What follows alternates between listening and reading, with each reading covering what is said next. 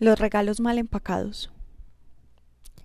La primera vez que escuché este término, lo escuché de una mujer admirable, se llama Lina Inestrosa.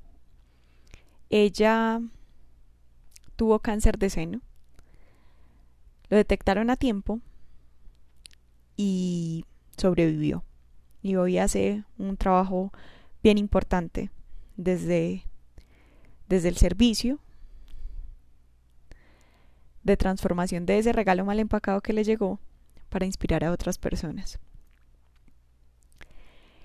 Y estos testimonios como el de Lina, pues que son muy impactantes, a mí me han puesto a pensar porque mm, los regalos, así sean mal empacados, uno los quiere abrir. Sobre todo, por ejemplo, en Navidad. A veces hay personas que no saben empacar regalos o que hacen lo mejor que pueden porque es muy difícil meter eso en una bolsa o ponerle bien papel.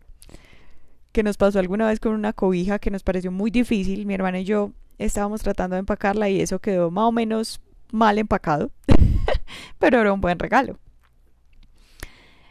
Hay personas como mi mamá, por ejemplo, que sí hace unos regalos, unas envolturas perfectas y uno dice, wow, aparte de eh, lo que hay adentro, qué lindo se ve.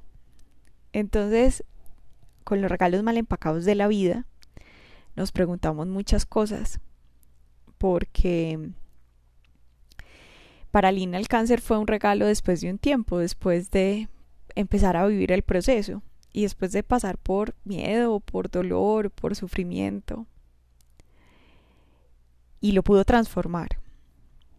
Sin embargo, no es tan sencillo. Estamos llenos de creencias, estamos programados de una manera y categorizamos las situaciones por el observador que hemos desarrollado gracias a esas experiencias. Entonces poder decir que una enfermedad es un regalo porque viene a sanarte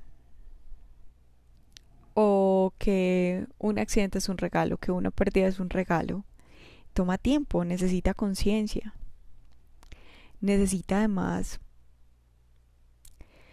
la apertura, no solamente de la mente, porque creo que esa es la más fácil de, de manejar. Se necesita la apertura del corazón. Se necesita la apertura de recibirse, de aceptar. Y se necesita coraje para aceptar esos regalos. Pensando en los regalos mal empacados que he recibido en la vida, creo que todos recibimos regalos mal empacados, pero pues son muy distintos. Para mí hay uno que puede ser antes y después, y es un diagnóstico de depresión mayor, además. Y esto se da, lo dispara un acontecimiento. Y es impresionante cómo tu vida cambia. O sea, realmente. Porque nos hacemos pajazos mentales, ¿cierto? Entonces decimos, no, esto mm, va a pasar, no hay problema, voy a estar bien, voy a volver a ser la misma persona que era antes. Pero a veces la intención de esos regalos es precisamente cambiar esa persona que tú eras antes. Porque es probable que necesites evolucionar. O más allá de necesitar, es que sean inherente a la vida. Como transiciones, como pasar de la niñez a la adolescencia o de la adolescencia a la adultez. Las enfermedades mentales siguen siendo estigmatizadas hoy. En 2008, que fue cuando yo tuve este diagnóstico, realmente era peor. Nadie podía entender qué había pasado. Y ni siquiera yo entendía.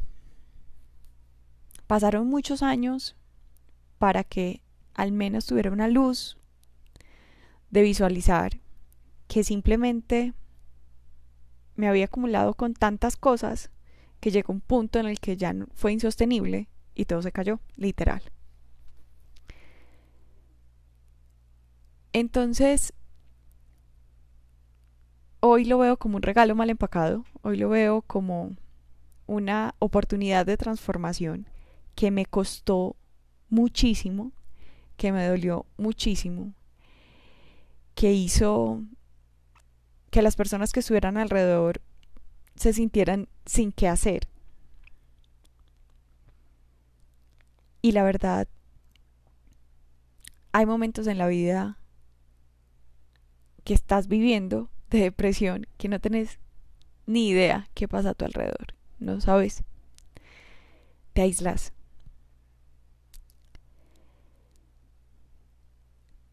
Y me acuerdo mucho de un día que no me quería parar de la cama. Yo no quería hacer nada. Yo no quería comer. Yo no quería ir al baño. Menos me quería bañar. Menos me quería vestir. Yo no quería nada. Yo solo quería quedarme en la cama. A mí me hablaban y yo no respondía. Y parecía estar como en un estado catatónico, ¿cierto? Como de shock, por decirlo así. Y hubo un momento en que hubo silencio. Todos se fueron.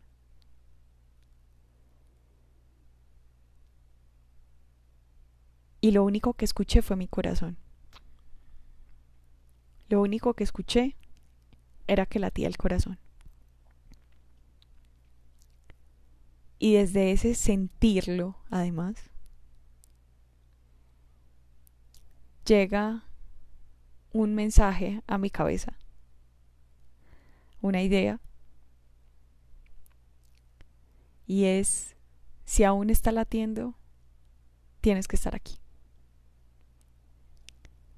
Y hoy, en momentos difíciles, me sigo diciendo lo mismo el corazón todavía no ha parado, es decir, que aún debo estar aquí.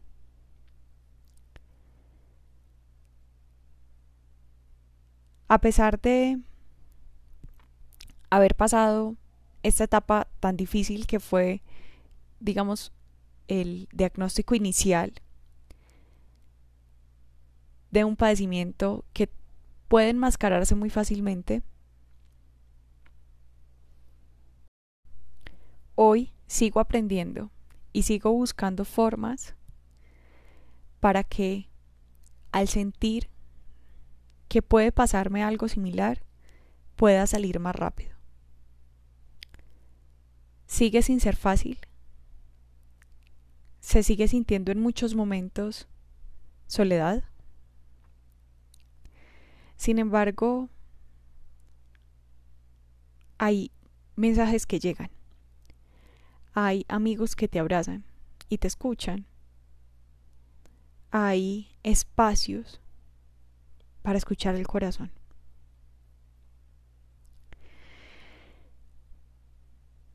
De todos los regalos mal empacados, voy a dar gracias siempre al darme cuenta porque solamente cuando me doy cuenta puedo agradecer, solamente cuando me doy cuenta que eso está pasando, entonces puedo ver algo diferente, puedo cambiar el observador.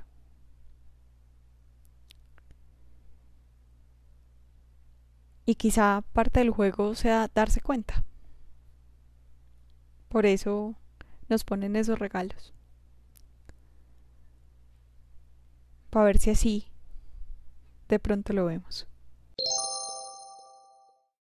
Este podcast quiero decirles que no lo hago solamente por compartirlo, por saber qué hay. Lo hago por escucharme. Porque a veces me hace falta tener esa voz consejera. Creo que también puedo ser yo.